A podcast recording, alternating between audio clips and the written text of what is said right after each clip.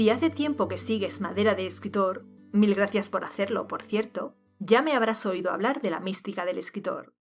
Es la forma en que en Sinjania hemos dado en llamar a esas ideas preconcebidas que la gente, incluidos los propios escritores, tiene sobre lo que es ser un escritor, cuáles son los problemas a los que se enfrenta para concebir sus obras e incluso cuál es su actitud vital.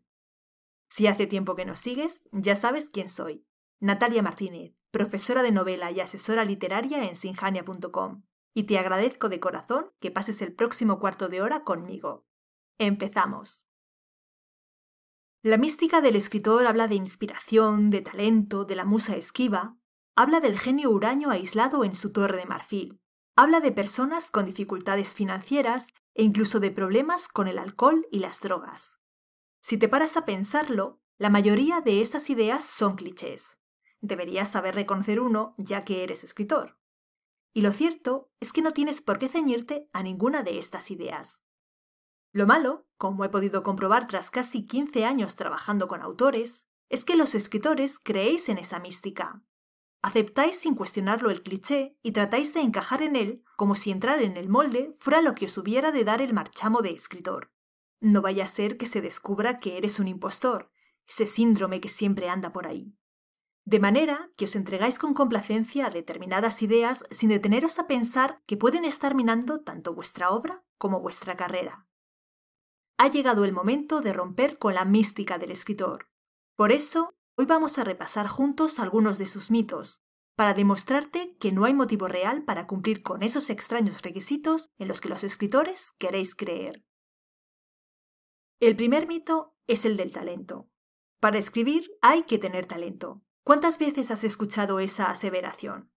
Solo hay un problema. ¿Cómo se sabe que se tiene talento? Todavía nadie ha inventado un talentómetro que mida la genialidad en una escala del 1 al 100. La realidad es que son los demás quienes deciden si un escritor tiene talento o no lo tiene. Tú puedes considerar que eres un escritor talentoso, pero si lectores y críticos no coinciden contigo, tu propio juicio no te servirá de nada. Eso significa que no se puede saber por adelantado si se tiene o no talento. Primero, tienes que escribir algo y someter tu obra al juicio ajeno porque van a ser los demás quienes decidan si tu trabajo merece la pena o no. Es una lástima que no se pueda saber por adelantado, que es lo que creo que quisieran algunos autores. Me imagino que el pensamiento subconsciente es algo como ¿cómo saber si tengo talento? Porque si no lo tengo, ¿para qué voy a intentarlo? Serán los demás quienes enjuicien tu talento cuando sometas tu obra a su dictamen. Pero mientras, hay algo que tú sí puedes hacer. Danilo Kiss consideraba que el talento es la desviación del canon, por lo que puedes dedicarte a estudiar dicho canon. ¿Qué han hecho otros autores y cómo lo han hecho? Porque las obras canónicas lo son. ¿Qué elementos tienen en común y en cuáles difieren? Quizá el talento no exista, y todo se reduzca al estudio y al trabajo metódico. Porque como dijo Kipling en su discurso Literatura, la magia está en las palabras, no en el hombre. El segundo mito tiene que ver con ser un escritor de brújula o un escritor de mapa. Al parecer, tienes que pertenecer a una de estas dos tipologías. Un escritor que traza un mapa antes de comenzar a escribir y se guía por él, o un escritor que se adentra en la jungla de la trama brújula en mano. Cada escritor considera obligado declararse entre las huestes de una u otra facción, y esta es una cuestión que enciende acalorados debates. Pero la realidad es que te declares escritor de brújula o te declares escritor de mapa, siempre deberías hacer el trabajo previo que escribir una obra literaria precisa. El trabajo previo, la planificación. Eso es lo que muchos escritores tratan de evitar declarándose escritores de brújula. Pero sin una buena planificación cuesta mucho más escribir una obra solvente. Puede que quieras ahorrarte el trabajo de planificar, pero créeme cuando te digo que ese trabajo que crees ahorrarte te lo vas a encontrar multiplicado en la fase de reescritura. Ya hemos dedicado un episodio completo a hablar sobre las diferencias entre un escritor de brújula y un escritor de mapa. No te lo pierdas. El tercer mito tiene que ver con el bloqueo y el temor a la página en blanco. Empezar a escribir y no saber por dónde hacerlo. Estar escribiendo y quedarse de pronto bloqueado, incapaz de añadir una sola palabra más con un mínimo sentido. Las dos son cosas que le suceden a los escritores, ¿no es cierto? Lo es. No seré yo quien niegue esa realidad, porque cientos de escritores que han pasado por esas angustias me rebatirían con toda razón. No se puede negar algo que a ciencia cierta existe. Ahora bien, ¿qué se esconde detrás del miedo a la página en blanco? ¿Qué detrás del bloqueo? Si alguna vez has sufrido alguno de ellos, esa es la pregunta que deberías plantearte. Muchas veces el bloqueo y su hermano, el miedo a la página en blanco, surgen de la inseguridad. El escritor duda atrozmente sobre sus capacidades y habilidades. No sabe si será capaz de llevar a cabo lo que se ha propuesto. Teme que la obra fruto de su esfuerzo sea mediocre e incluso hay quien teme al éxito. Por eso es importante que como escritor trabajes en tu mentalidad, que aprendas a identificar tus miedos y tus debilidades y a neutralizarlos para poder convivir con ellos y llevar adelante tu trabajo. Pero no es menos cierto, y por mi experiencia trabajando con autores te lo digo, que muchas veces el bloqueo y el temor a la página en blanco son consecuencia de una insuficiente formación y de una falta de trabajo previo.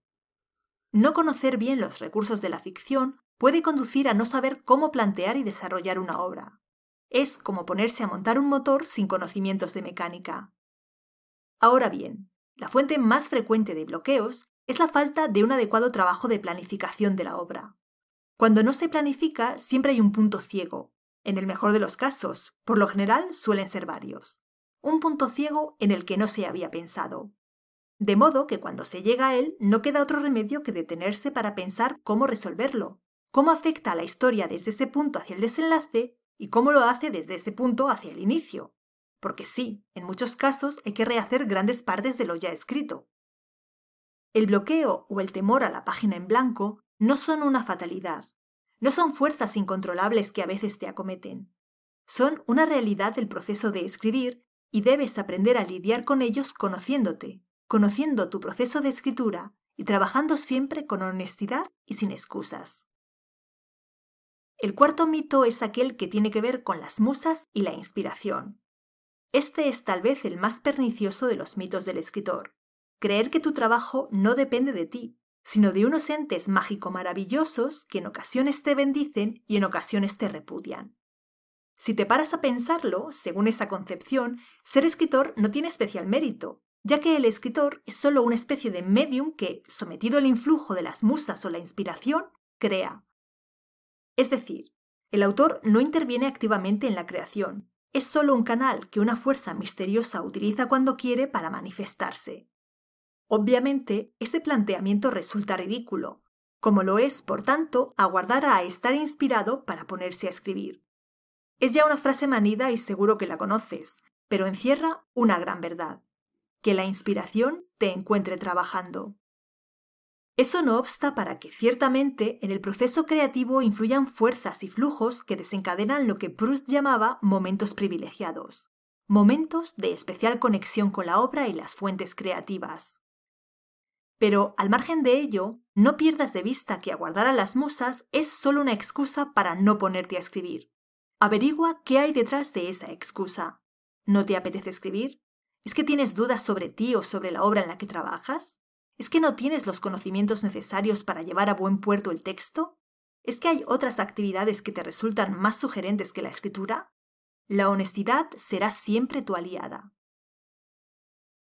El quinto mito dice que los buenos escritores venden poco. Muchos autores viven peleados con la idea de vender. Esa pelea tiene su origen en la idea de que la literatura, en cuanto forma de arte, no puede ser tasada y vendida. El escritor debe estar por encima de cualquier interés comercial.